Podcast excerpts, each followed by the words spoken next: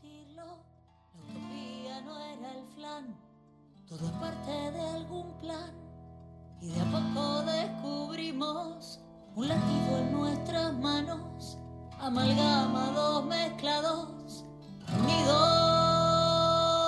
Todos latimos igual, barro corriendo a su ritmo, vayamos el mismo idioma, descontando el mismo cuento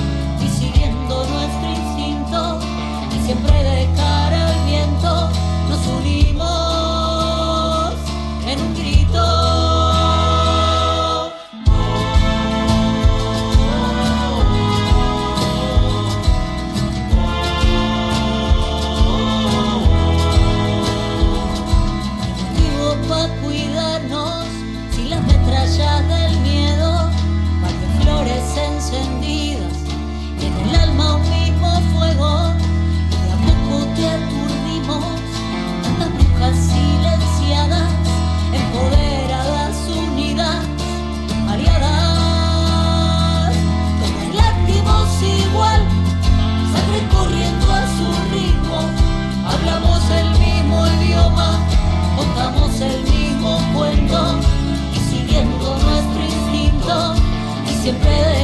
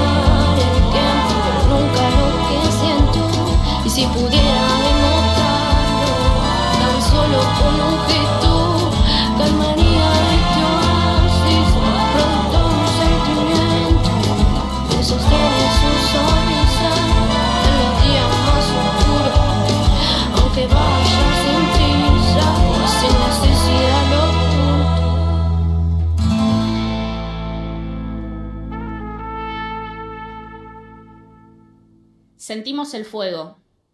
Lo vemos, lo olemos, nos quema, nos consume, nos daña, nos mata. Más de 2.000 hectáreas carbonizadas. Los árboles, las casas, los animales, los pueblos enteros. Las historias, memoria, todo ceniza. Todo. Arde como la injusticia. Lastima como la impotencia. ¿Qué infierno es este? Este que financia al Servicio Nacional de Manejo del Fuego, un 43% menos que en el 2019. La reacción no es suficiente, tampoco el presupuesto. La comunidad sufre, llora y se organiza, porque al igual que en las villas, siempre llega antes que el Estado. Ya no hay nada, se necesita todo, agua, comida, botiquines, ropa, colchones, abrigo. Sobra la politiquería, qué raro. Hay brigadistas arriesgando sus vidas, en una tierra arrasada por Arcioni y por el fuego. Mientras los inadaptados de siempre apuntan a los mapuches, que son malos, los culpables, los desacatados, no importa cuando escuches esto, ¿eh? Y no vayamos a creer que esto es nuevo, ¿eh?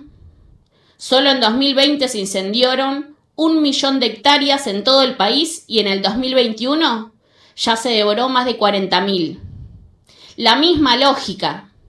El 95% de las llamas fueron incendiadas por humanos. Mientras tanto, mientras tanto nada.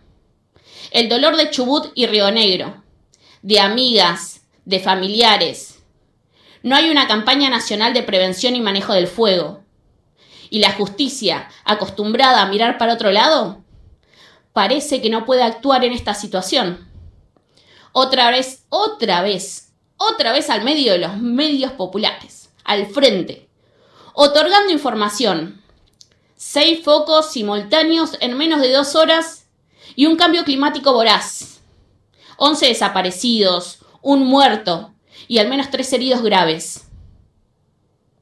Indudablemente es un ecocidio. Están aniquilando a las tierras argentinas. Este grito villero tiene fuerza del lago Puelo, el bolsón, el hoyo, el maitén y las golondrinas.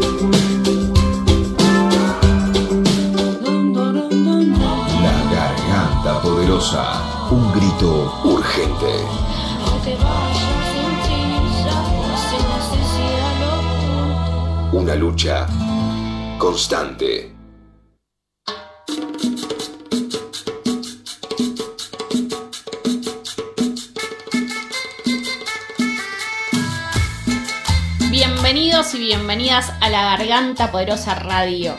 Nuevamente acá en la Nacional Rock 93.7, mi nombre es Lilian. Em, bueno, hoy no estoy sola, pero a su vez tampoco está Nelson, que le mandamos un abrazo, un saludo enorme. Raro, el otro día llegó tarde, hoy no vino, bueno, está con cosas particulares igual. Pero bueno, como decía, no estoy sola, estoy acompañada por Julito Pereira, un compañero de la, de la redacción de allá de Córdoba. Julito, ¿cómo estás? Hola Lili, ¿cómo andás? Primero, estoy un poquito nervioso, es mi primera vez acá eh, conduciendo el Nacional, ya habíamos hablado hace, hace un mes más o menos, cuando se inauguró, se reabrió el Museo de la Garganta acá en Córdoba. Eh, y bueno, me toca estar acá, eh, lo, estamos extrañando los dos a Nelson, y que bueno, prontamente va a estar acá con, nosotros de nuevo, ¿no? sí, sí, obvio, obvio que sí. Y bueno, los nervios siempre están, ¿viste? Eh, pero está bueno que ocupemos estos lugares, los villeros, las villeras eh, de todo el país. Así como hoy estás vos eh, de Córdoba, pronto seguramente vamos a tener más voces de todo el país.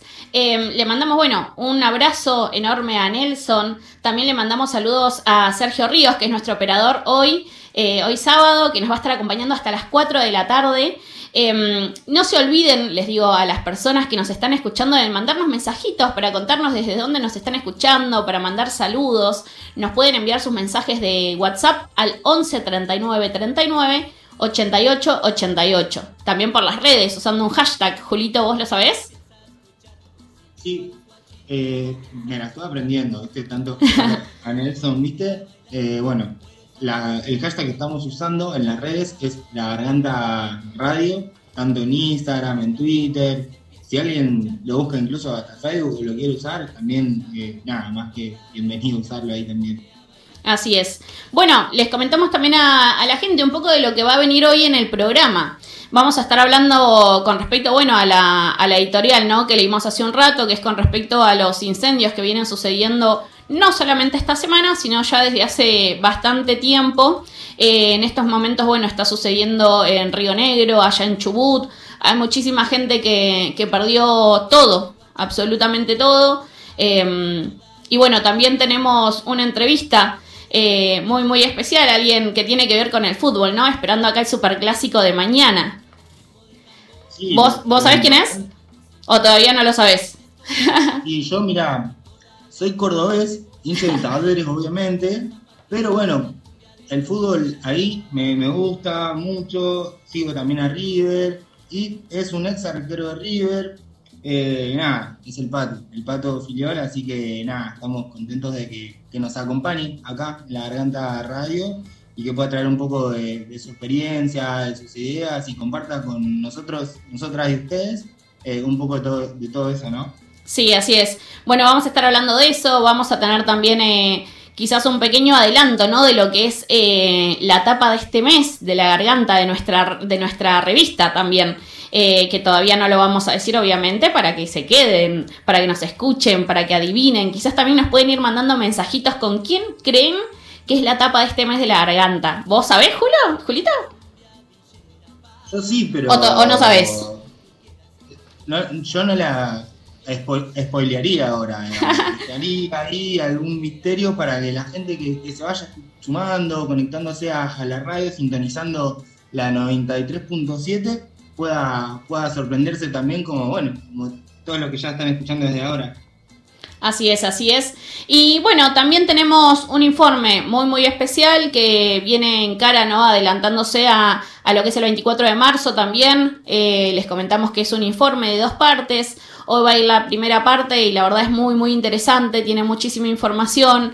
Em, esto para mantener viva la memoria también. Eh, y bueno, en cara al 24 de marzo eh, va a estar bueno hoy el informe también. Digo, vamos a tener noticias eh, como todos los fines de semana de, diferentes puntos del país, ¿no? Esas noticias que generalmente nos llegan em, de las barriadas más empobrecidas, de las villas. Eh, y también, bueno, diferentes temperaturas, como ya es un clásico también, eh, para no quedarnos solamente con lo que sucede acá en, Buenos Aires, en Capital. ¿Vos por allá qué onda, Julito? ¿Cómo, cómo va el clima? Y acá por Córdoba, en Capital, eh, hoy está agradable, bajó un poco la, temperatura y eso nos, deja respirar, ¿no? Porque también la, humedad pesada en los barrios eh, nada, con, suerte llegas a tener un ventilador y cuando tenés un techo de chapa, 30, 40 grados que suelen hacer ahora son bastante pesados, así que, hoy estamos un poco más, más relajados con la temperatura. Bueno, vamos a hablar de todo eso y un poquito más también. Ahora nos vamos a escuchar un temita y volvemos en un ratito.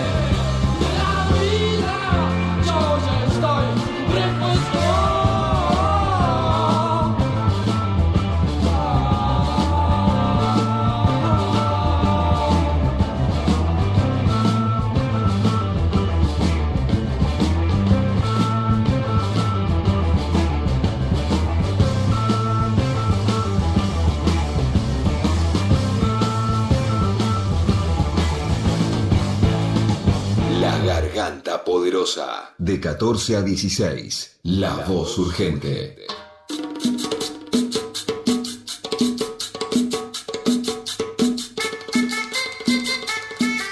Bueno, bueno, volvemos, Volvemos a la a la Garganta. Radio en la 93.7. Eh, bueno, como mencionaba hace un rato, eh, tenemos eh, entrevistas, entre esas una que nos parece muy importante, que se haga escuchar la voz de quienes están ahí en ese momento, de quienes están atravesando toda la problemática con respecto a los incendios, quienes perdieron todo también. Eh, vamos a estar hablando con una, una de las personas que bueno, que perdió todo esto en, en los incendios. ¿Vos eh, te enteraste de lo que viene sucediendo, Julito, durante este tiempo? Estás, que no solamente es esta semana, ¿no? Si bien eh, surgieron en las redes eh, y en los medios de comunicación también, ¿no? Como más populares, todo lo que viene sucediendo, viene sucediendo desde hace bastante también. En el editorial veníamos mencionando que se desfinanció todo lo que es el control al fuego, que viene sucediendo y se quemaron muchísimas hectáreas el año pasado, el anteaño pasado también. ¿Vos te enteraste por allá, Julito, de esto? Sí, negra, es tremendo y es algo que, venimos padeciendo históricamente, ¿no? Eh, nosotros acá en Córdoba en particular perdimos cientos de miles de hectáreas el año pasado, eh, cerca de la asamblea del Sauce, en Sierras Chicas, donde hay una asamblea de la pobreza también, el fuego llegó. Y, lo interesante y necesario de, todo esto es que podamos contar que en medio de las llamas y las faltas de políticas públicas hay personas, ¿no? Que piensan, que sienten, que padecen, que pierden un montón de cosas. Y no solo lo material, sino también eh, todo lo que, lo que les llevó a construir, ¿no? Sí, eh, totalmente. Historias, recuerdos. Eh, y eso también es, es muy necesario que lo podamos traer acá. Sí, sí, sí, totalmente. Y justamente por eso es que le damos la bienvenida a Illa Marisa Mancilla. Eh, ella nos, bueno, nos va a estar comentando la situación. Hola, Illa, ¿nos escuchás? Hola. Bueno, por el momento no nos está escuchando, eh, porque bueno, hay problemas también con, con, lo que tiene que ver con la señal. Eh, digo, se, se, quemó no solamente las casas, ¿no? Sino también, bueno, esto, mucho cableado y demás, y la señal está bastante complicada. ¿Y ya nos escuchás? Bueno, mientras eh, retomamos la, la, conexión con ella, em, les vamos contando también a la gente, ¿no? Que no solamente, bueno, esto requiere mucha difusión, sino también hay un montón de cosas que, que están necesitando allá porque lo perdieron todo. Entonces, digo, desde lo más básico como por ejemplo pueden ser colchones, eh, esto, kits de primeros auxilios también, porque hay mucha gente que resultó quemada, hay, mucha, hay gente que está con heridas graves, em, colchones, frazadas, eh, realmente lo que se necesita es todo, todo y principalmente esto, políticas públicas también. Em, para que no suceda en esta magnitud, ¿no? Porque la mayoría de, del porcentaje de los fuegos son ocasionados por seres humanos. Entonces, nos parece que ahí tendría que estar la atención también. ¿Y ya nos escuchás? Hola, sí. Hola, y ya, eh, bueno, primero muchas gracias por atendernos, por darte este tiempo también eh, para poder comentarnos bien lo que viene sucediendo. Queríamos saber esto, ¿cómo estás atravesando toda esta situación? Bueno, gracias a ustedes ahí también eh, bueno, la verdad que yo ahora estoy en un, en Bolsón, que es eh, cerca de Golondrinas, pero así como más tranquila y alejada de todo lo que sucedió. Estoy bien, así que contar eso. mis hijas están bien, mi compañero bien y sus hijos también, así que muy agradecida a, a nuestras vidas primero.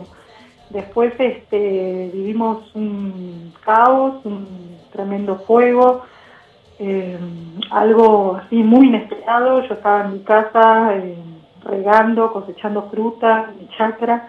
De repente un viento, un fuego, un humo y una desesperación de esto, de salir con lo puesto y con las vidas.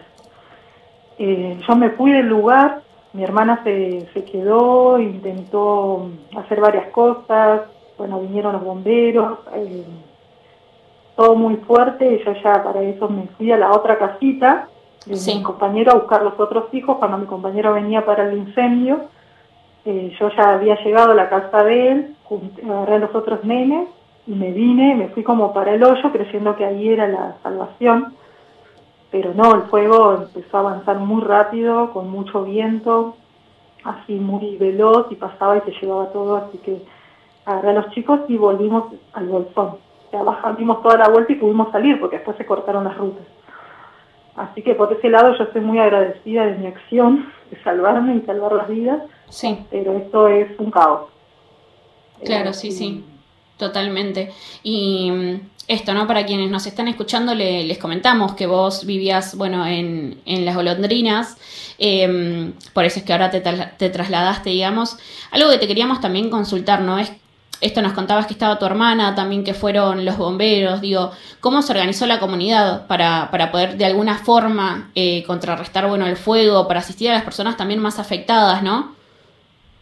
Sí, este, en realidad eh, tardaron bastante en llegar, pero los vecinos, porque ya hubieron mucho fuego, acá habiendo fuego, yo quería aclarar que los incendios son intencionales, que está pasando todo un movimiento eh, que está atrás la minería, que está atrás eh, de un montón de políticas, de lo que es la comarca, de las aguas de la comarca, de, todo lo que, los recursos que tenemos acá, bueno, atrás de todo eso hay toda una política, entonces eso, nos quieren pasar fuego, nos quieren pasar por encima. Y este pueblo es un pueblo que, que se levanta siempre y que tiene un espíritu de de, vida, de cultivar la tierra, de tener animales, de, el autoabastecimiento, la autogestión.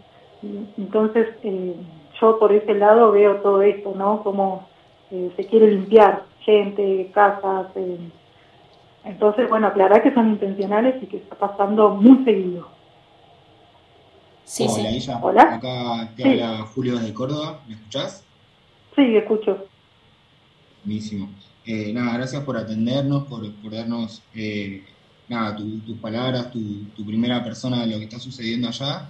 Y en medio de esto que, nos contás, no es la primera vez que pasa en la zona, ¿no? Todo esto de que se incendian, de que pierden eh, campos, casas. ¿Cómo ha sido esto durante largo del tiempo, la historia? No, y es como no dormir con así, con un ojo abierto y otro cerrado, porque no se sabe, yo cuando fue el otro incendio, empezamos a llevar cosas de casa y a juntar alimentos y a cosechar, eh, pensé en algún momento en mi chacra, que está realizada, que es verde porque regamos, porque tenemos huerta, en los pastos secos. Y lo primero que agarró mi casa fue cuando el fuego fue ese pasto. Entonces decía, claro, no podés eh, decir, ah, vivo de tal lado del río, porque es eh, todo, es una comarca donde eso, el fuego pasó por un montón de lugares pasó, saltó la ruta, pasó a otro pueblo y así. Sí. Entonces, eh, entre los vecinos, que muchos se, organizaron en el otro fuego, eh, ya teniendo bombas, eh, motobombas, como efecto herramientas, y aprendimos y aprendieron un montón de, gente a, ayudar a pagar, porque los bomberos, el split no da abasto, se quemó justamente el, el lugar del split, se quemó todo, y eso no, no daba abasto. Se pedían aviones, pero bueno, no llegaron y bueno, eso, la política del Estado no, no acompaña justo en el momento, espera siempre una burocracia para tal cosa y cuando ya pasa por encima de todo el fuego y, eso, eh, es así, estar eh, un poco despierto para que no siga sucediendo, porque como que la gente acá se arma eh, sale con más fuerza de lo que está sucediendo. Lo que sí se pierde un bosque autóctono, un montón de trabajo de un montón de personas, hasta el momento sé que no, que no se que no se encontró todavía. Hay familias que no se encontraron. Y eso no sé si sale de algún lado. Hay familias que, que no, así que todavía no han sido encontradas, digamos, ¿no? De, de estos días. Mira, mientras hablo pasan los aviones por arriba a mí, los helicópteros, así que no escuché lo último.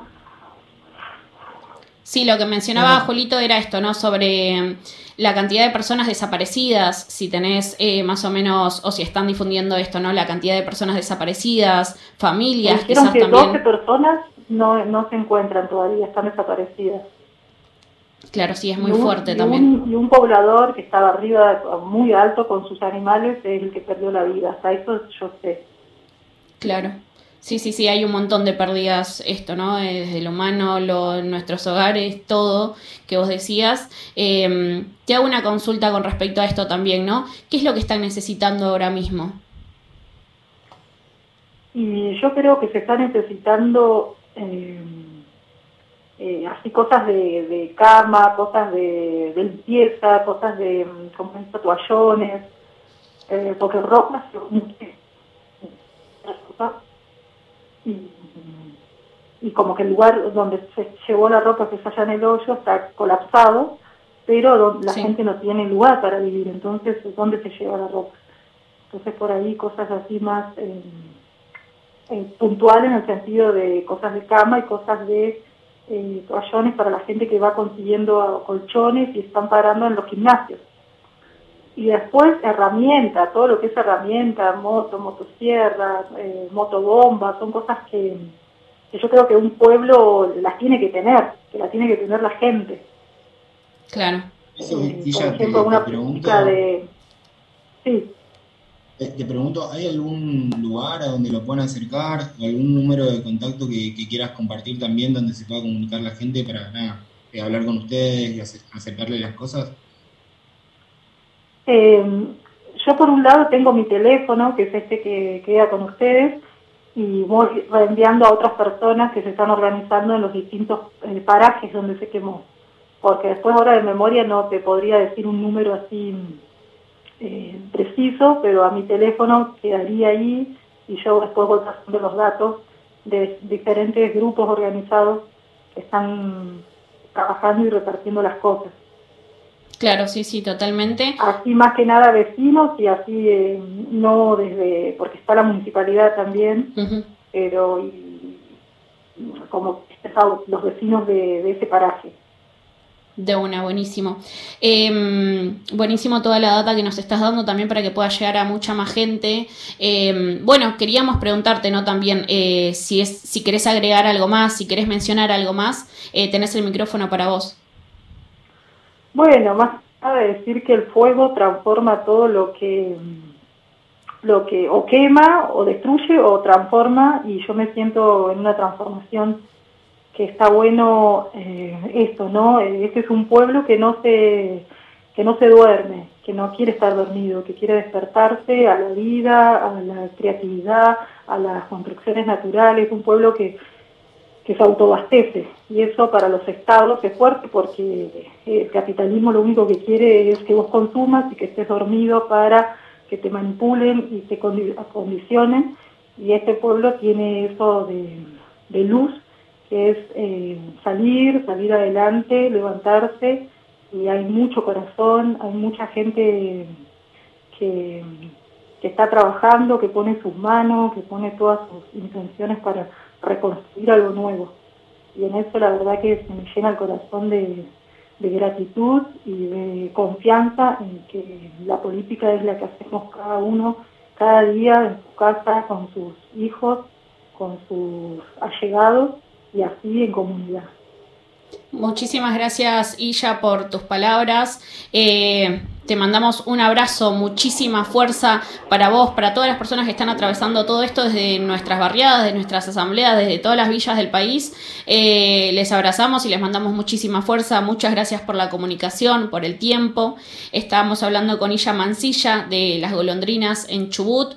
Eh, que nos venía contando todo lo que, lo que venían atravesando con respecto a los incendios que, que se vienen ocasionando por Chubut, por Río Negro. Em, bueno, vamos a seguir hablando en lo que va del programa sobre esto y sobre más información también. Eh, así que continuamos acá en la Garganta Radio por Nacional Rock.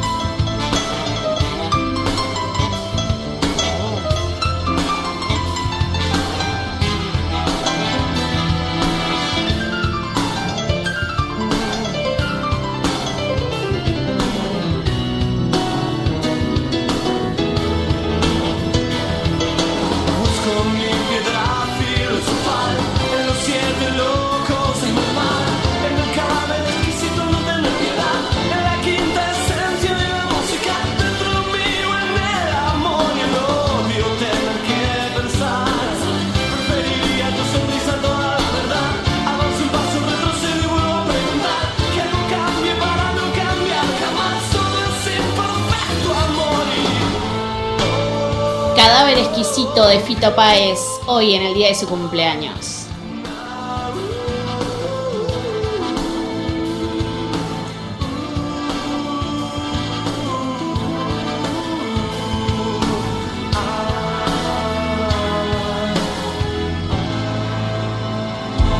La garganta poderosa, un grito que no se calla.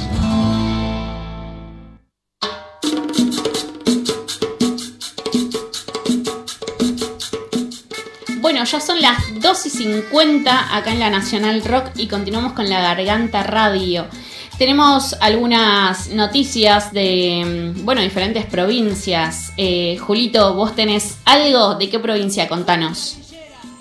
Sí, acá tenemos para compartir algo de, lo que está pasando en Formosa, ¿no? Que, bueno, lo, que tratamos de hacer a través de, nuestras hojas de ruta y en las distintas plataformas que tenemos en la garganta, por ir compartiendo, ¿no? Pequeñas noticias de, de distintas provincias, para nada, eh, hacer llegar la información también a, a- acá a toda la audiencia. En particular, bueno, les comento un poco lo, lo que está sucediendo en Formosa, ¿no? Donde eh, hay olor a indiferencia, decimos, ¿no? En el barrio San Juan Bautista eh, somos unas 200 familias que sobrevivimos a muchas necesidades estructurales. Pero hay una que nos afecta en lo particular. Son los canales de agua que siempre rebalsan con la creciente del río El Pecú, que provoca que ante la ausencia de sistemas cloacales, toda la mierda flote en sus aguas. Huele horrible y en el verano ya resulta insoportable. Quienes vivimos a la orilla del río no solo corremos riesgo de perder nuestras cosas con la inundación, sino que esto puede enfermarnos. Somos ignorados constantemente por la municipalidad y estamos hartos de que no nos ofrezcan ninguna solución. Basta, respondan urgente a- ante tanta contaminación. Bueno, Esto ahí es lo se- que nos sí. mandan nuestros compañeros, compañeras de Formosa, para nada, traer acá un poco de, de la realidad que están pasando, ¿no? Que es, es esto, ¿no? Que dicen ellos, es una cruda problemática estructural que, que los atraviesa profundamente, como a muchos barrios de la Argentina, y bueno, es necesario que, que podamos pensar cómo desde los barrios también vamos a, a poner la voz para contar lo que pasa y para también transformarlo, ¿no? Así es. Quieren, necesitamos una solución. Así es, así es. Y bueno, por este lado también la violencia machista no da tregua en todo el país, ¿no? Pero bueno, en Córdoba tampoco es la excepción y ya son ocho los femicidios en lo que va del 2021. El Estado y la justicia no acompañan a las víctimas. El último femicidio en la provincia es de Ivana Modica, quien tenía 47 años y estaba desaparecida desde el 12 de septiembre, desde el 12 de febrero en la falda. El, el femicida es Javier Galván, ex pareja de Ivana y piloto de la Fuerza Aérea, a quien ella había denunciado por violencia de género en octubre del año pasado. Y repito, en octubre del año pasado ya lo había denunciado. Luego de ocho días de intensa búsqueda, el cuerpo de Ivana fue hallado en cercanías del camino del cuadrado. La autopsia arrojó que Ivana murió estrangulada. Por su parte, Javier Galván está detenido en la cárcel de Bower.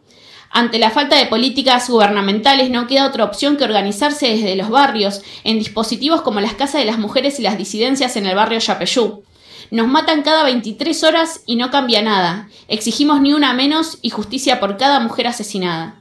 Nos envían también esta hoja de ruta desde Córdoba y desde las casas de las mujeres y las disidencias, ¿no? Que está ahí en, en, el Yape, en Yapeyú.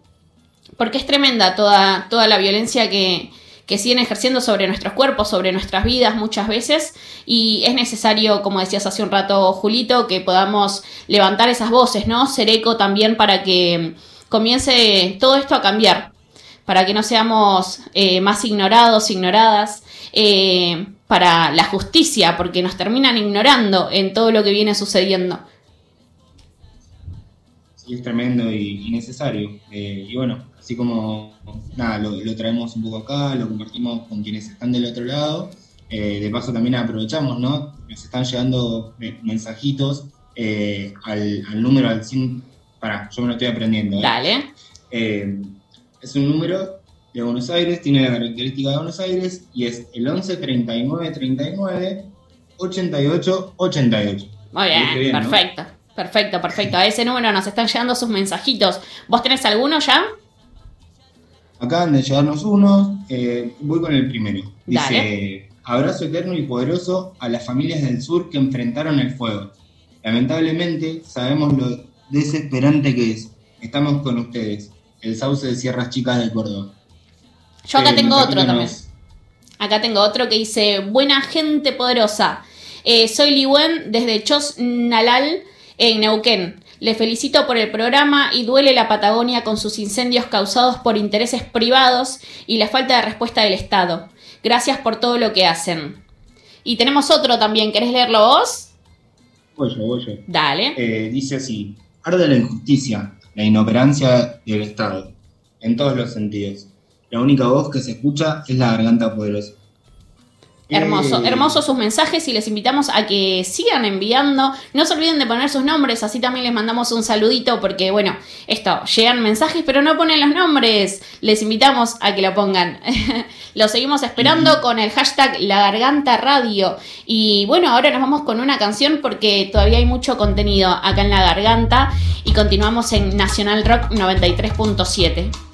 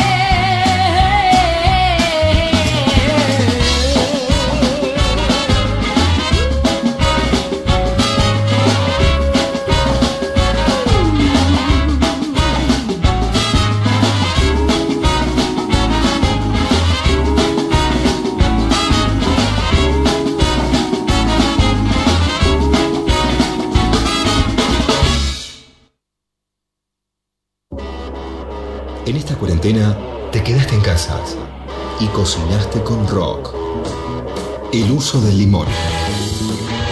Si tenés un par de limones en tu casa, podés usarlos para evitar que la manzana se oxide, revivir una lechuga marchita o hacerte un té. Cambio gajo por infusión. Llamarada y cascabel. Y si te quedó uno sin exprimir, podés usarlo en la milanesa o para buscar un símbolo de paz.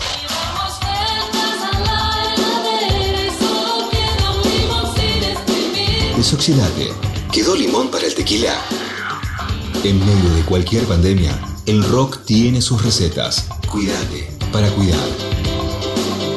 937 Nacional Rock. Nacional Rock. ¿Qué llevas en el pecho? Remeras rockeras. ¿Todavía se siguen escuchando? Remeras rockeras. Domingos de 16 a 18 con Diego Mancusi. Remeras, remeras rockeras. Por 937 Nacional Rock. Hace la tuya. 937. Estamos en Twitter. Arroba Nacional Rock 937.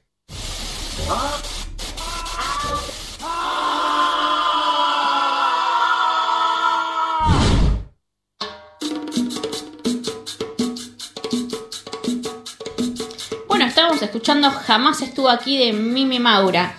Eh, tenemos todavía muchas más noticias, eh, mucha información con respecto también eh, a algo que venía contando Julito y que para mí también es una sorpresa de quién es la tapa de este mes de la garganta, ¿no? Y también un poco, bueno, a ir adelantándoles eh, sobre el contenido que va a tener. eh, en un ratito seguramente se las vamos a estar contando. Igualmente, como decía Julito también, muy poca gente sabe quién es la tapa por ahora, ¿no? Es una sorpresa para, para toda la audiencia. Bueno, pero se lo vamos a contar, Lili. Para nosotros nada, es, una etapa grande, hermosa, linda. La esperábamos hace un tiempo, ya habíamos podido hablar con la persona entrevistada y, nada, ahora nos, nos damos o la revista nos da la posibilidad de, que sea nuestra etapa. Entonces, para nuestros barrios representa un montón. Sí, sí, así es. Eh, y bueno, estamos emocionados, emocionadas. Eh, nosotras y nosotros desde la garganta, eh, desde, eh, sí, desde mayo hasta diciembre, todos los meses eh, tenemos la revista. Eh, y a fin de año tenemos también la, para quienes no saben, les comento, la agenda, la agenda poderosa que este año la verdad estuvo muy hermosa. Semanas anteriores estuvimos también eh, sorteando unas cuantas eh, y a quienes todavía están comenzando, ¿no? El colegio, eh, los docentes también, eh, si quieren su, agenda se pueden comunicar con la garganta para poder conseguirla. Eh, y aprovecho este momento también porque le quiero mandar un saludo muy especial de cumpleaños a nuestro compañero Pablo, que hoy está cumpliendo años, eh, el mismo día particularmente que Fito Páez, ¿no? Eh, nada, me, me parecía un momento adecuado para mandarle un saludo y un abrazo enorme. Feliz cumpleaños a los dos, ¿no? Dos grosos que, que nos acompañen. Sí, sí, totalmente. Eh, Julito, te hago una consulta. ¿Vos tenés algunas temperaturas para poder comentarnos? Porque sé que por distintos lugares están habiendo diferentes temperaturas, tanto de frío, de calor, viste, con también eh, por allá por el bolsón, eh, cómo está el tema de la temperatura. Bueno, la temperatura, eh, por ejemplo, en- San Carlos de Bariloche nos, nos encontramos con unos 26 grados. Yo diría que una temperatura agradable eh, y por viniéndonos un poco más, más arriba, para el lado de San Luis, eh, tenemos una temperatura similar, 26 grados también. eh, y yéndonos para, bueno, eh, para la ciudad de Rosario, por ejemplo, están haciendo unos 30 grados hoy. Imagino que, que los rosarinos, las rosarinas están teniendo bastante calorcito, un sol lindo, intenso, así que nada, que espero que estén disfrutando el día, la temperatura y en los lugares, ciudades que, que no esté tan lindo. Y bueno, la gente nos manda un mensajito también, que nos cuente cómo está su ciudad, su provincia. Por ejemplo, acá hace unos días en Córdoba estuvo lloviendo, eh, sé que en Salta también está lloviendo, así que bueno, eh, háganos llegar también esa información. Totalmente. Y ahora llegó el momento también de poder eh, comunicarnos con alguien también muy especial para nosotros y en camino también al superclásico de mañana. Eh, les voy a ir tirando data a ver si alguien eh, adivina quién es también, ¿no? Él es muy conocido, eh, bueno, porque es ex futbolista, digo, es entrenador de también a- acá en Argentina y se desempeña, a ver si adivinan, como arquero. Eh, es considerado incluso uno de los mejores arqueros, no solamente de la historia de acá de, de Argentina, sino del mundo también. Eh, estoy hablando de Ubaldo Fi- Filol, ¿no? Eh, más conocido como El Pato Filiol. Eh, ¿Nos escuchás? Hola, ¿cómo estás? ¿Qué tal? Buenas tardes, ¿cómo andan? Muy bien, ¿vos? Aguantá un cacho porque tengo que sacar un poco de... Hola. Bien, bien, bien, gracias a Dios, bien. Queríamos, bueno, sí, sí, sí, ahí te escuchamos. Eh, Julito, ¿vos lo escuchás? Sí, Pato, por acá en el piso te escuchamos perfecto y nada, estamos contentos, contentas de que nada, nos hayas eh, recibido eh, y puedas hablar con nosotras acá en el piso. Eh, y bueno, teníamos un par de preguntitas para hacerte. Primero, bueno, esto, contanos cómo, cómo estás vos, eh, cómo ves a, no sé, de cara al partido de mañana, cómo ves a, a este River Boca, ¿no? Sí, yo personalmente estoy bien. Ayer me la segunda dosis de la vacuna. Estoy acá en San Miguel del Monte. Bueno, en su momento me exhibí y ayer me di la segunda. Así que en ese aspecto bien. Eh, y después respecto al partido, bueno, es un partido va a ser muy parejo, llegan los dos bien. Así que no hay excusa para ninguno de los dos. No hay excusa para ninguno de los dos. Eh, la única ventaja que yo veo que por ahí eh, tiene River es que River ya hace siete años que está jugando con el con el mismo técnico, eh, ya tiene sistema táctico y técnico eh, controlado, pero por la goleada que, que tuvo Boca frente a Vélez, el partido va a estar abierto, va a ser un partido abierto para cualquiera de los dos. Sí, sí, totalmente. Y mm, bueno, ¿no? También en esto, mañana en el partido vamos a estar viendo seguramente a muchos pibes, ¿no?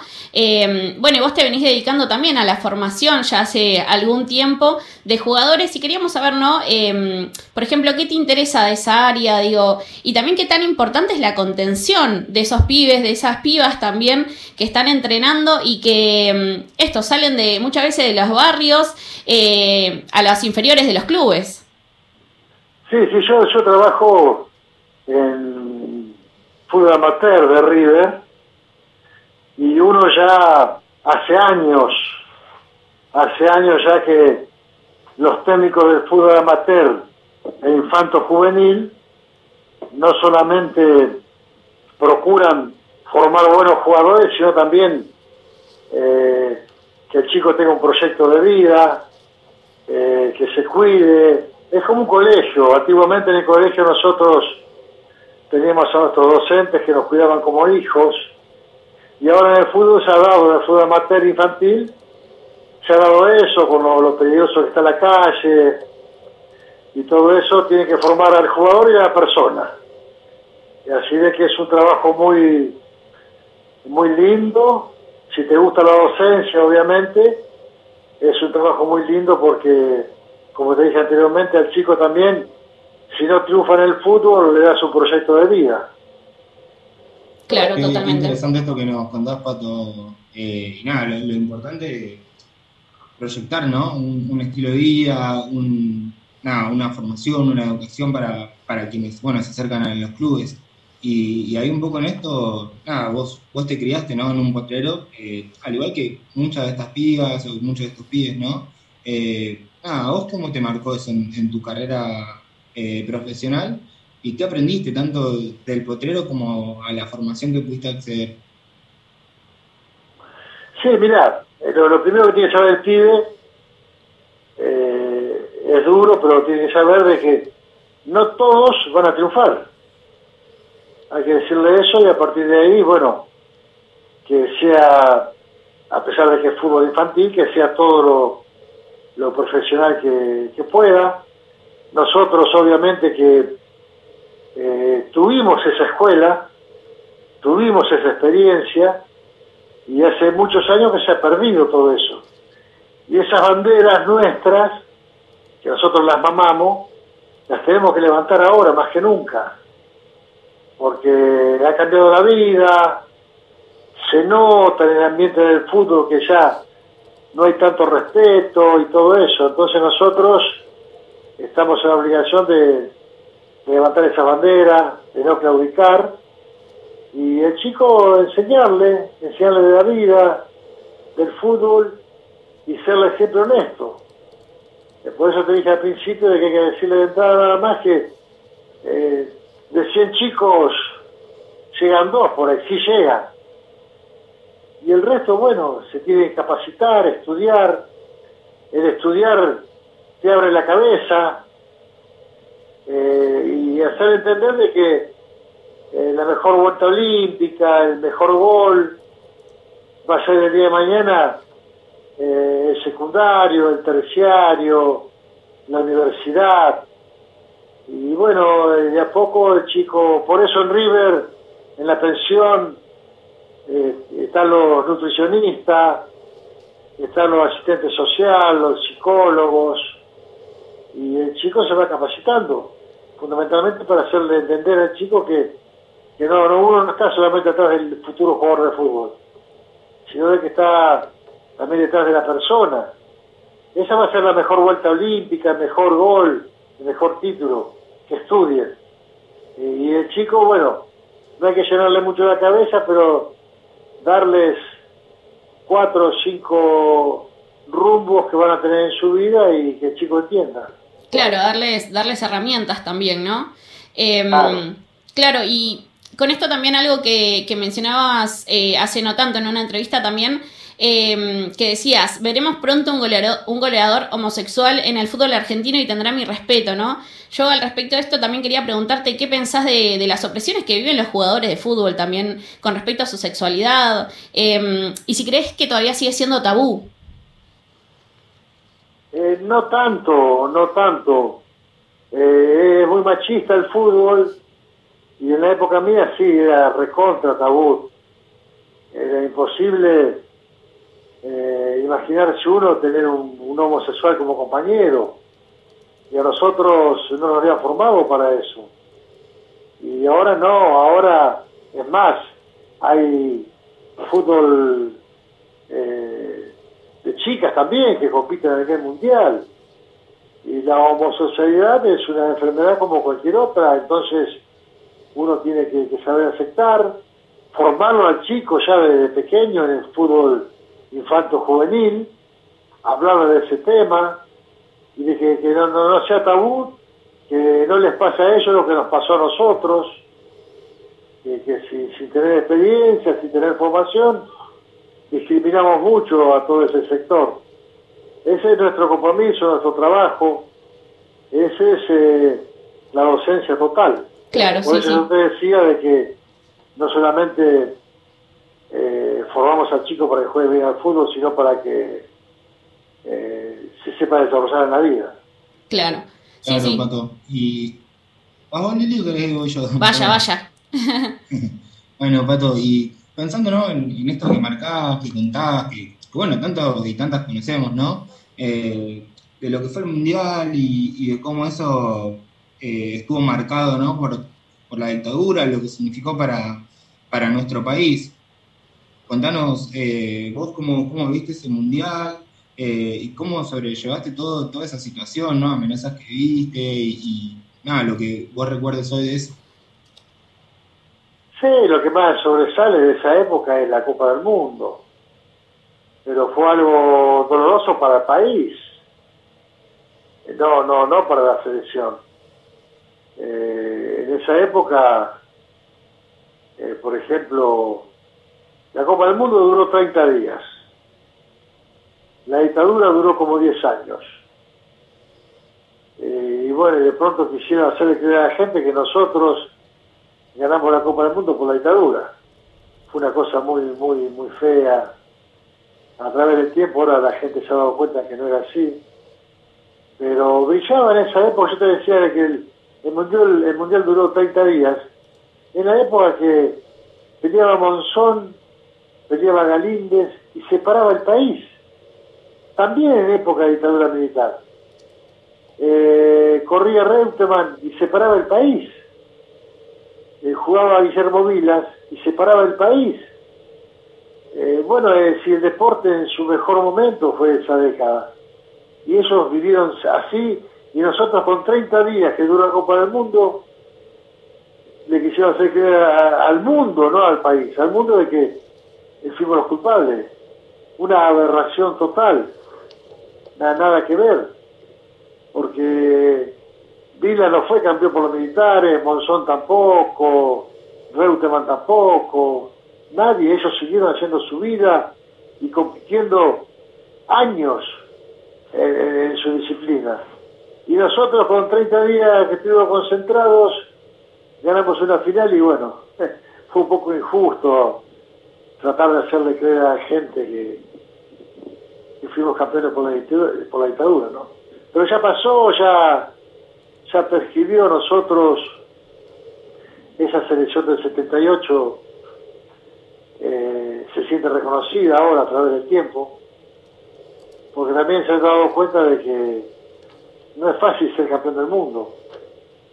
Argentina con, con Messi, con Maradona, después del 86, jugó ocho mundiales y no fue campeón. Así que tan fácil no es. Claro, y Todo eso por ahí hace de que la gente se dé cuenta de que no era lo que le, le querían inculcar y meter en la cabeza. Y en esa, y en esa época también, bueno, fuiste, fueron campeones eh, con un loco hermoso, ¿no? Como René Hausemann. Eh, bueno, esto, que él también confesó que, que si fuese millonario se compraría una villa. Eh, nada, esto, la semana que viene, que es el lunes 22 de marzo, se cumplen ya tres años sin él. Eh, ¿Vos cómo lo recordás? ¿No? Cada vez que escuchás su nombre, ¿qué, ¿qué es lo que se te viene a la cabeza? Y yo con René, eh, después del Mundial, eh, un par de años después, fui compañero en River también. Y compartimos habitación. ¿Te imaginas en el Mundial? Estuvimos seis meses concentrados. Así que hicimos una relación tremenda, un ser humano maravilloso, reconocido por todo el grupo tenía un grupo tremenda, tremendo ese, ese, ese equipo. Yo me incorporé en enero de ese año recién y lo primero que visualicé fue el grupo, la fuerza del grupo que había, en la cual estaba René. Era muy respetado, muy querido por todos. Y bueno, fue una pena enorme, se fue joven, pero está en el recuerdo nuestro permanentemente. Sí, sí, todo el tiempo, eh, desde las barriadas, de las villas y desde el fútbol popular también lo, lo recordamos. Eh, y la- sufrió, sufrió el tema de la dictadura como nadie, porque vivía en la villa ahí cerca de River, al lado de la cancha excursionista, y una noche a la madrugada aparecieron los- las topadoras y levantaron todas las casas que había, y en una de ellas vivía René. Así, eso fue en la, la época de dictadura también. Algo fuerte fue lo que, lo que sufrió René, que siempre nos contaba a nosotros. Sí, es, es tremendo todo eso, ¿no? Y cómo pasan los años y seguimos viendo topadoras. Algo que, que por último te queríamos, nada, preguntar y también, bueno, volver a agradecerte, Pato, es que nada, en, este mes cargado de, memoria que, nos refresca todo eso, que, nos trae eh, al presente, estamos palpitando un nuevo 24 de marzo, ¿no? Y los 45 años de- del golpe de Estado. Eh, vos como Pato, eh, ¿qué, mensaje le dejarías a las madres y a las abuelas hoy? Y mira, muchas veces, muchas veces se confunden las cosas y a mí muchas veces me, decían, sos un héroe, ustedes son héroes. Y hace un año y medio yo estuve en el programa de Andy Kundesot. Eh, y le preguntó Andy, a nadie le preguntó, ¿te sentís un héroe, Pato? por la Copa del Mundo, obvio, ¿no? Y yo dije que no, que héroes son la, la, la, las madres de Plaza de Mayo, las abuelas, los combatientes de Malvinas, los, los 44 de Gara San Juan. Ellos son, fueron y serán héroes. Nosotros, si querés por ahí un elogio, eh, somos leyenda del fútbol. Pero los verdaderos héroes son ellos, las madres, las abuelas, los soldaditos, los, los chicos del submarino. Esos son héroes y van a quedar en la historia. Sí, totalmente. Y mm, bueno, Pato, te agradecemos un montonazo el tiempo, el espacio. Les recordamos a quienes nos están escuchando que estábamos hablando con el Pato Filiol, eh, exfutbolista. Eh, y bueno, también esto, ¿no? Me quedé pensando en lo que dijiste sobre la homosexualidad. Me parece importante resaltar que la homosexualidad es una elección y que debería ser libre de cualquier opresión, digo, en el fútbol y en cualquier lugar también, ¿no? Eh, en cualquier lugar de, de la vida de las personas. Eh, bueno, te mandamos un abrazo enorme, un abrazo poderoso desde acá. Eh, muchas gracias por el tiempo, Pato. Bueno, yo les Gracias, agradezco el llamado y lo, lo felicito por el programa que tienen, eh, que es fabuloso, es muy escuchado y, y enseña también. Así que les mando un abrazo del alma. Muchas gracias. Continuamos Gracias, con La Garganta Poderosa Radio acá en la 93.7 en Radio mm, Nacional Rock.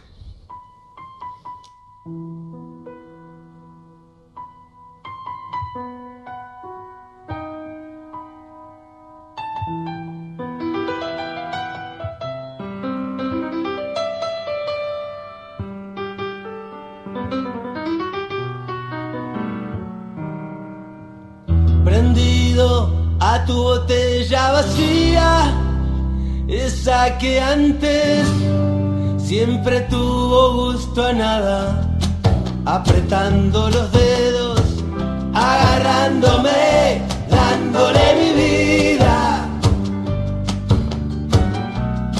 A ese para avalanchas.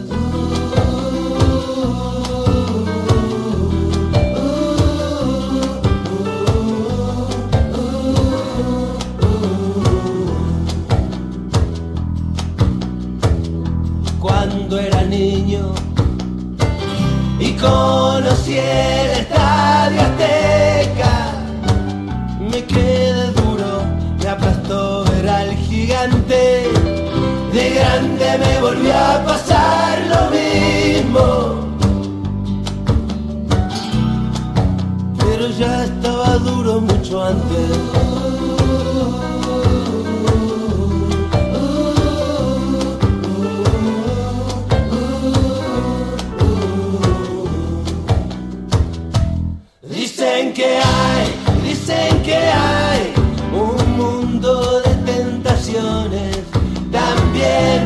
Hay caramelos con forma de corazones.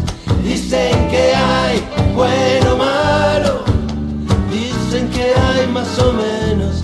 Dicen que hay algo que tener y no muchos tenemos.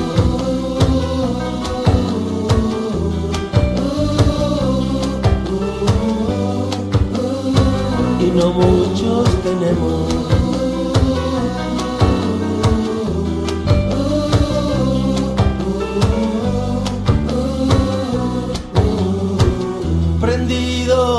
Tu botella vacía, esa que antes siempre tuvo gusto a nada.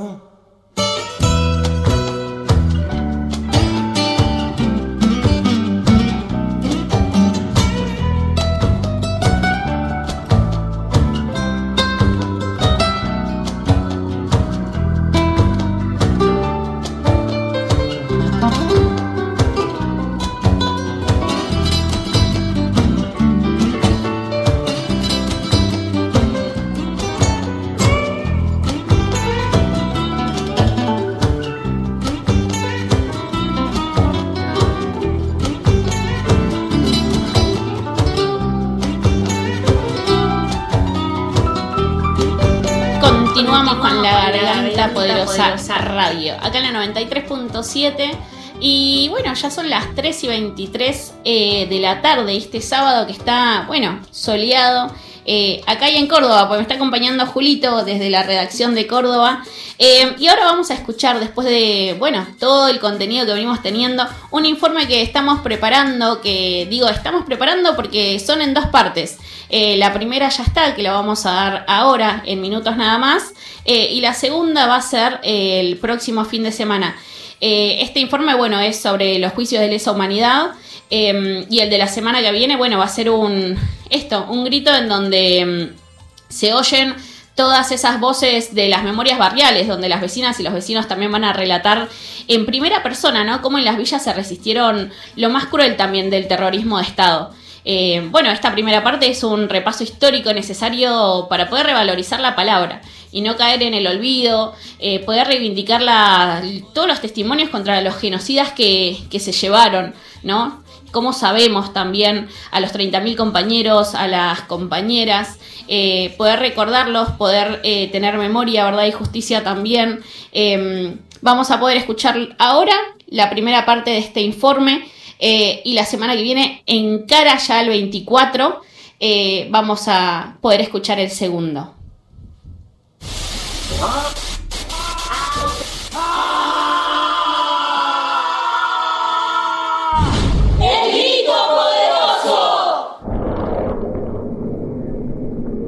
Comunica a la población que a partir de la fecha el país se encuentra bajo el control operacional de la Junta Militar. Se recomienda a todos los habitantes el estricto acatamiento a las disposiciones y directivas que emanen de autoridad militar, de seguridad o policial. Dar testimonio en momentos difíciles, decía Rodolfo Walsh, y nos quedó palpitando en la memoria. El 20 de septiembre de 1984, Raúl Alfonsín recibió el informe Nunca Más. Quiero expresarle el agradecimiento de todos. El país necesitaba en consecuencia este ejemplo de ustedes, así como necesita saber la verdad acerca de lo que pasó. Un conjunto de relatos de sobrevivientes y familiares de personas desaparecidas durante el genocidio eran cerca de 9.000 denuncias contra la última dictadura cívico-militar, lucha inmensa del pueblo y de los organismos de derechos humanos que habían comenzado durante la misma dictadura con las madres poniéndole el cuerpo en Plaza de Mayo. Se convertiría en la titánica tarea de que los juicios repararan tantas cicatrices y atrocidades. Así, el 22 de abril de 1985, se inició el juicio a las juntas en la Cámara de Apelaciones de la capital federal. Declárase abierto el acto a fin de dar lectura de la sentencia que el tribunal acaba de suscribir con motivo de los delitos cometidos. Más de 800 gritos no televisados, pero los medios cómplices no pudieron esconder la condena del 9 de diciembre de ese mismo año, por cadena nacional, al general Jorge Rafael Videla y al almirante Eduardo Macera les dieron prisión perpetua, mientras que al general Eduardo Viola 17 años de cárcel.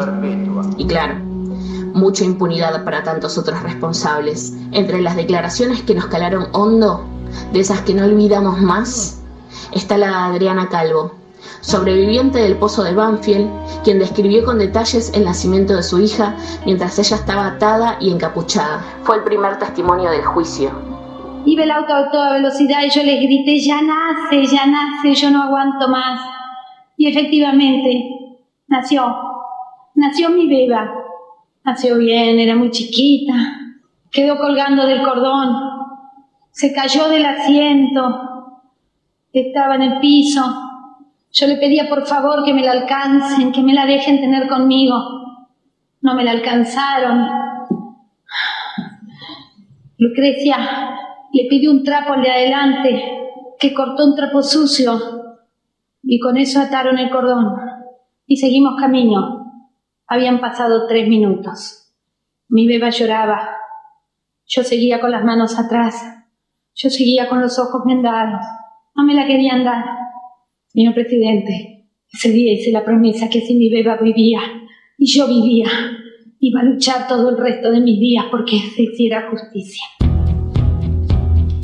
La lucha recién comenzaba en la Nochebuena de 1986, entre las presiones militares, el Estado argentino definió dar vuelta a todas las páginas con la ley de punto final. Significó proponer la extinción de acciones penales por presunta participación en los delitos de desaparición forzada, detenciones ilegales, torturas o asesinatos de personas. A la par, en el 87, el levantamiento de los carapintadas, liderado por Aldo Rico, pretendía presionar al gobierno democrático y conseguir las conocidas leyes de impunidad, que finalmente se reforzaron con la ley de obediencia debida, que disponía la eliminación de acciones penales para militares que cumpliendo órdenes cometieron delitos de desaparición forzada, torturas, detenciones y asesinatos. Además, eso fue sumamente profundizado con los decretos de indulto del menemismo.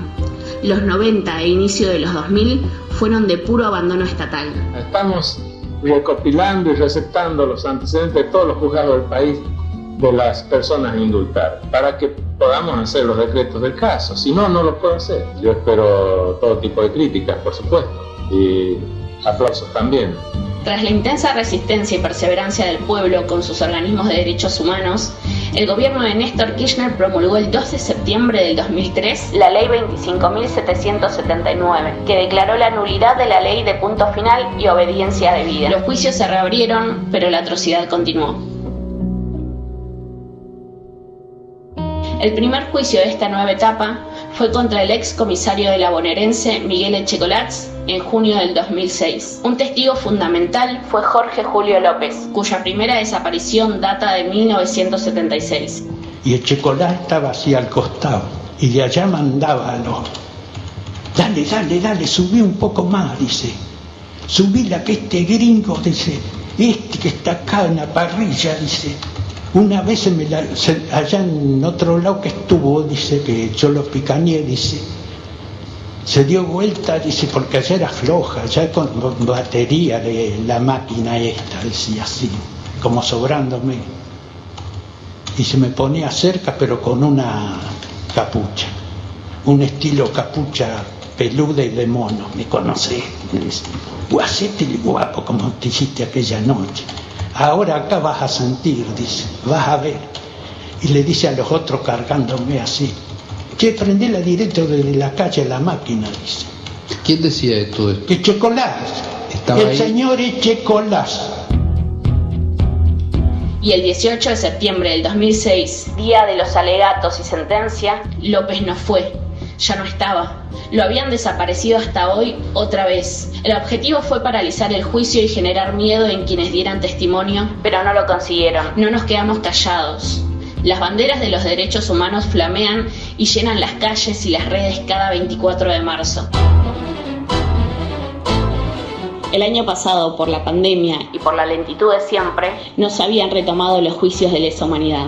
Con la fuerza de las madres y las abuelas de Plaza de Mayo, se presionó para que por medio de la tecnología se retome todo lo suspendido y se inicie aquellas causas cajoneadas. Gracias a ello, en el 2020 hubo 13 veredictos de la justicia y todos fueron televisados. A nivel presencial se permitían 60 o 70 personas, pero hoy somos miles que podemos asistir virtualmente a estos procesos. Por ejemplo, a través de la retaguardia, que es el único espacio que transmite los juicios actuales a través de su canal de YouTube.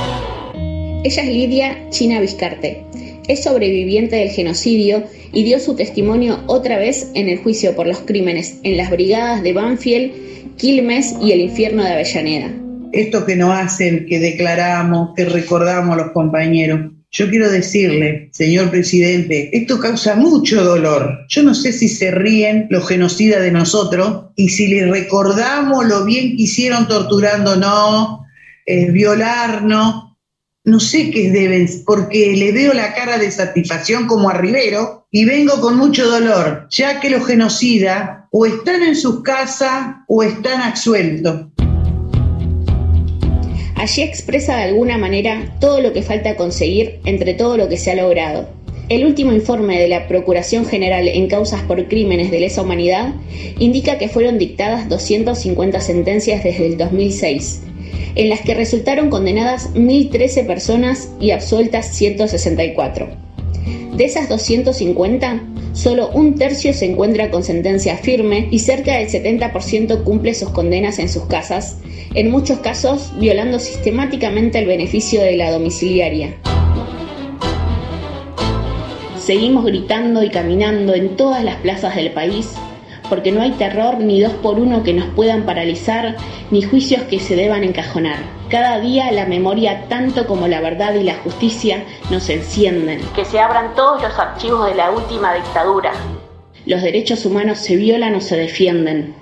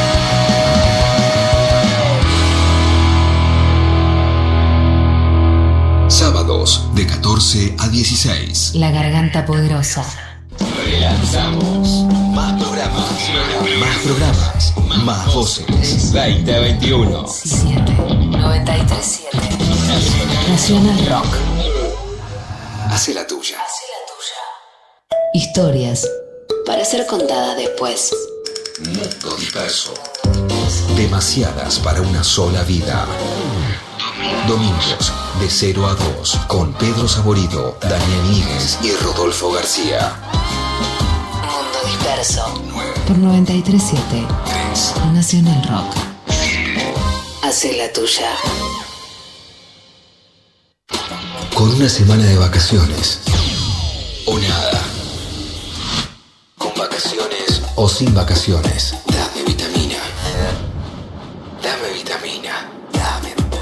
La vitamina D necesaria en el cemento que se derrite. En la arena que quema. Adentro de un barbijo. ¿Qué es esto? ¿Cómo vivimos esto? Pienso estar entre las olas que sacuden en la nada misma. Estoy, estás, estamos.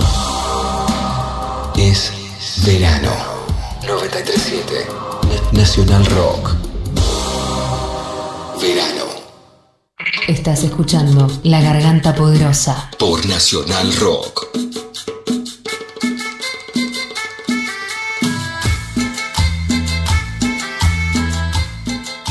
Bueno, Lili, seguimos acá por, por Nacional Rock, eh, compartiendo este sábado 13 con ustedes, siendo las 13 y 58.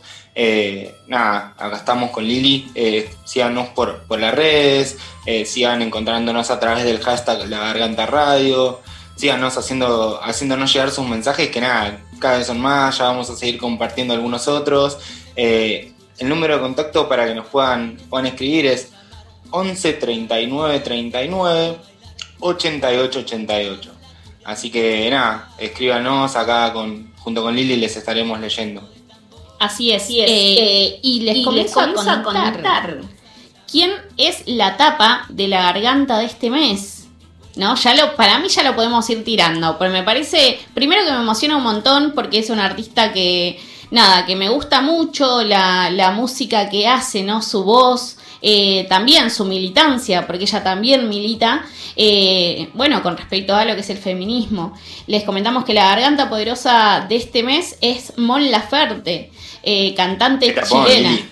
Sí, sí, sí, sí, sí, sí, totalmente. Cantante chilena, ¿no? Que también eh, esto, bueno, se mencionó cuando fue todo, eh, cuando se levantó todo el pueblo chileno, ¿no? También salió a denunciar con respecto a las torturas que venía sucediendo, ¿no? A cómo también este, las fuerzas de seguridad, ¿no? Dejaban a las personas ciegas, pues les disparaban en los ojos. Eh, bueno, es una cantante esto, que viene que incluso se puede decir que es una de las mejores cantantes, ¿no? Ah, esto es capaz algo personal también, para mí me encanta, repito. Eh, pero bueno, va a estar hablando eh, con respecto a varios temas.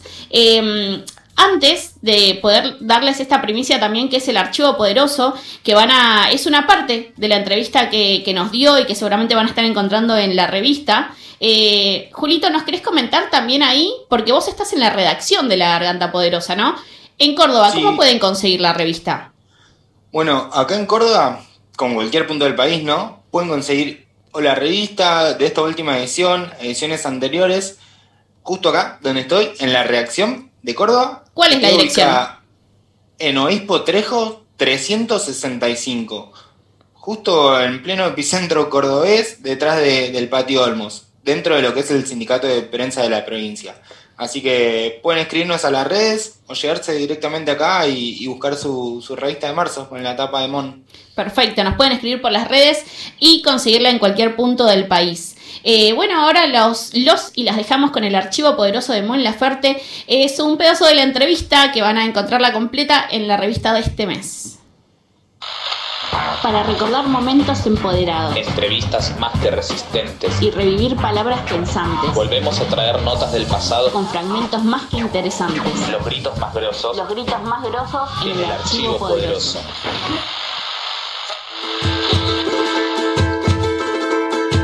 ¿Cómo estuviste atravesando vos lo que viene del año, todo este 2021? Porque sabemos que estuviste todo el 2020 produciendo bastante y nos gustaría saber cómo estás ahora. El año pasado lancé un sencillo y ahora este, estoy lanzando una canción que se llama Se me va a quemar el corazón.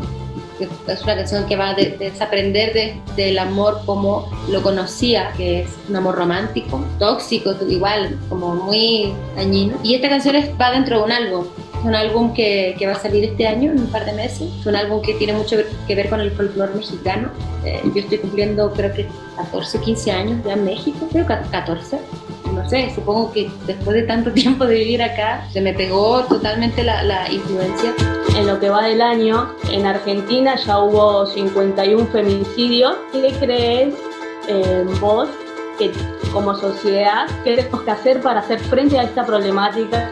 Es a nivel mundial y también saber cómo golpea esta problemática a México, que nada, que es el lugar ahora donde eh, estás, ¿no? Es tan complejo porque el tema de, de- de los feminicidios, ¿cuál sería el camino? Te puedo dar muchas respuestas, te puedo dar la respuesta como eh, la bonita, la para quedar bien, la política o... Es como... O sea, creo que está todo mal, ¿no? O sea, realmente está todo mal. Eh, nos hemos acostumbrado como, como sociedad a ser muy individualistas. O sea, la gente no actúa hasta que no le pasa. Y es muy lamentable. ¿Qué crees que aporta esa mirada también desde los barrios empobrecidos a la lucha misma por el avance bueno, en el derecho de, de las mujeres? Creo que, que hablando de, de feminismo, creo que todos los feminismos son como muy necesarios. ¿no? Es porque cada quien también lucha por, desde su perspectiva, porque no son la- las mismas luchas. No es lo mismo una mujer de un barrio empobrecido este, que tiene que cuidar a, a- a la hija de su vecina y que tienen que hacer la olla común. Y no es lo mismo a, a de pronto mujeres que están en el campo laboral y son este, estudiaron y, y no, no ganan el mismo sueldo que tiene el tipo en el mismo puesto, que es diferente, ¿no? Y buscan cosas diferentes. No soy una experta en, en- en todos los tipos de feminismo, pero, pero sé que hay muchísimo. Y me parece que todos son necesarios y súper válidos, ¿no? Te agradecemos un montón tu tiempo, la predisposición y este nuevo encuentro. Solo te pido un mensajito para esas vecinas que están en una situación de violencia de género y que quizás no se animan o a denunciar o no encuentran la forma. Es que, es que esto es muy difícil. ¿Sabes por qué? Porque yo he estado expuesta a violencia de género. Yo he sufrido violencia de género. Yo nunca he contado cosas mías personales. Pero yo tampoco he denunciado. Para mí también fue un tema difícil. Ha sido un tema difícil, ¿no? Entonces, bajo este, mi experiencia, hoy puedo decir, ¿por qué no lo hice? Lo que sí puedo decir es que hoy el mundo ha, ha cambiado. Antes definitivamente no nos creían. Y hoy estamos en una entrevista con una cantante de pop conversando de esto. O sea, es algo que hoy está en la mesa. Entonces a lo mejor eh, para todas este, las que sufran violencia de género hoy pueden buscar, este, pueden buscar ayuda. No digo que sea más fácil hoy que antes, pero que pues traten de buscar ayuda. Amiga, a la mierda y busca ayuda. O sea, así, de no, no voy a decir algo bonito de artista, sino que amiga de verdad, la mierda, busca ayuda y, y ya, eso.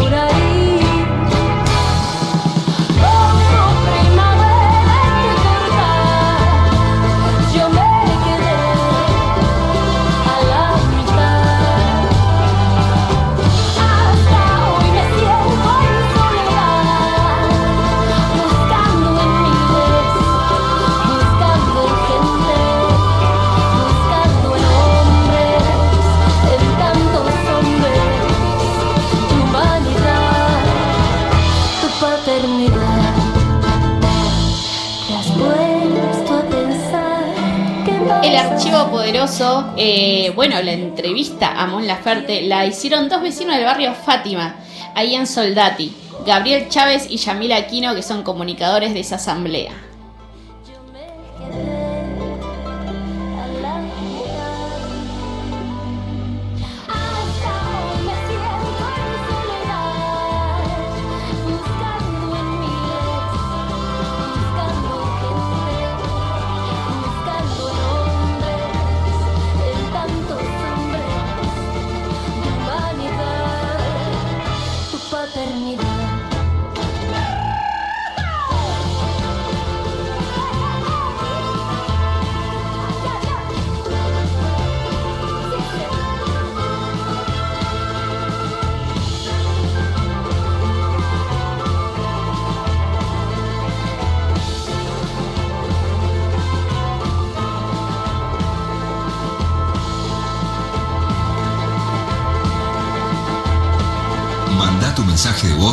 WhatsApp 11 39 39 88 88.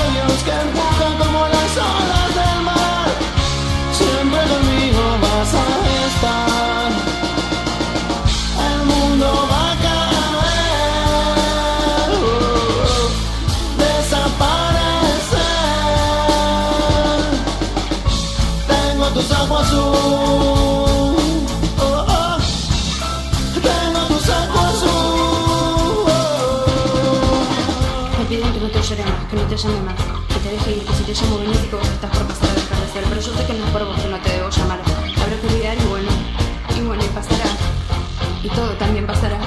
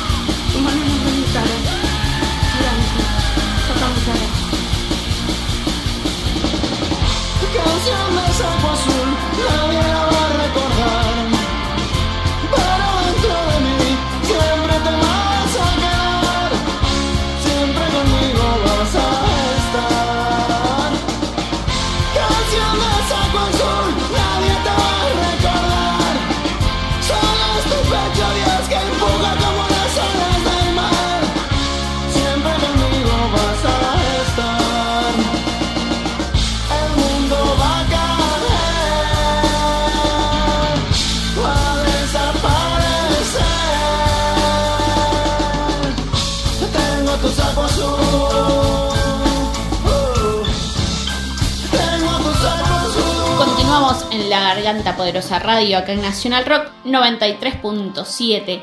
Tremendo programa y ya vamos a ir cerrando porque son las 3 y 53. eh, para ser más exactos y exactas.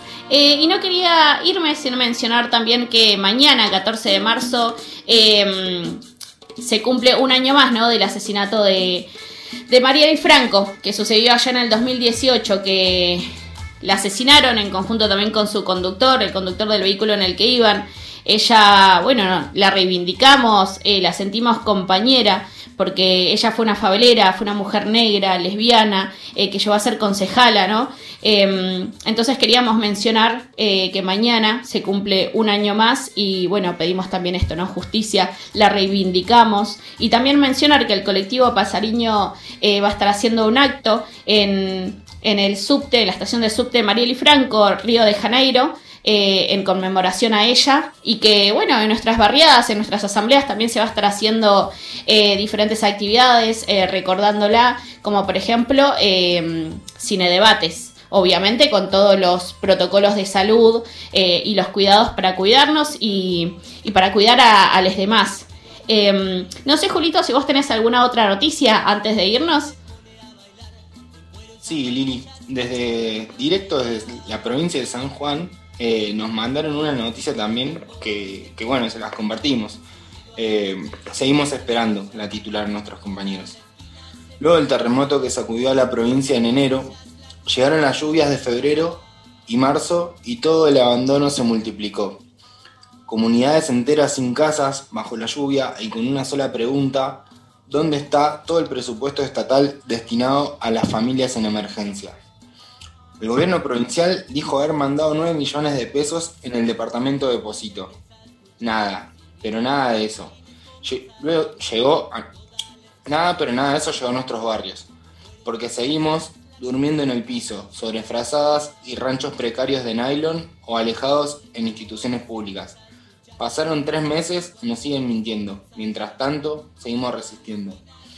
Un abrazo, un, abrazo y mucha fuerza a, San Juan, ¿no? Después de tanto, de tanto haber pasado por todo esto, eh, siguen sin tener una respuesta, ¿no? Y siguen eh, sufriendo todo, nada, todo, toda la, mm, la no respuesta. Lo que, nos dejó, digamos, eh, este terremoto y la falta de respuesta, esto ya pasó, la noticia ya fue, pero las respuestas no llegan y hay gente que, la sigue pasando mal. Así que, nada, un abrazo grande ahí a los compañeros y esperemos que las soluciones lleguen pronto. Así es, así es, y para eso también hay que seguir mencionando que esa gente sigue resistiendo y en pie de lucha. Bueno, como decía hace un rato, nos vamos despidiendo. Julito, te agradezco un montón que me hayas acompañado hoy. Eh, le mandamos un abrazo enorme a Nelson. Lo esperamos el próximo sábado. Nelson, quiero que sepas que te estamos esperando. Julito, yo y todas las personas que están escuchando del otro lado. Les mandamos un abrazo enorme. Julito, ¿querés comentarnos algo más o despedirte? Me quería despedir. Gracias Lili por seguirme enseñando acá en vivo al aire. Y, bueno, nada, agradecer que, escuchen la tonada cordobesa. Uno de los últimos mensajitos que, nos llegó también era como eso, diciendo qué lindo escuchar el acento cordobés en la radio. Así que nada, esto, Lili arrancó diciendo esto, ¿no? Como la radio se va nutriendo, nuestra cultura nos va enseñando y, va mostrando cada vez más la, pluralidad que, es nuestra, ¿no? Eh, de nuestro país, de nuestra Latinoamérica. Así que un poco eso, Lili. Buenísimo. Nos encontramos el próximo sábado de 14 a 16 horas acá en la Garganta Poderosa Radio en Nacional Rock 93.7.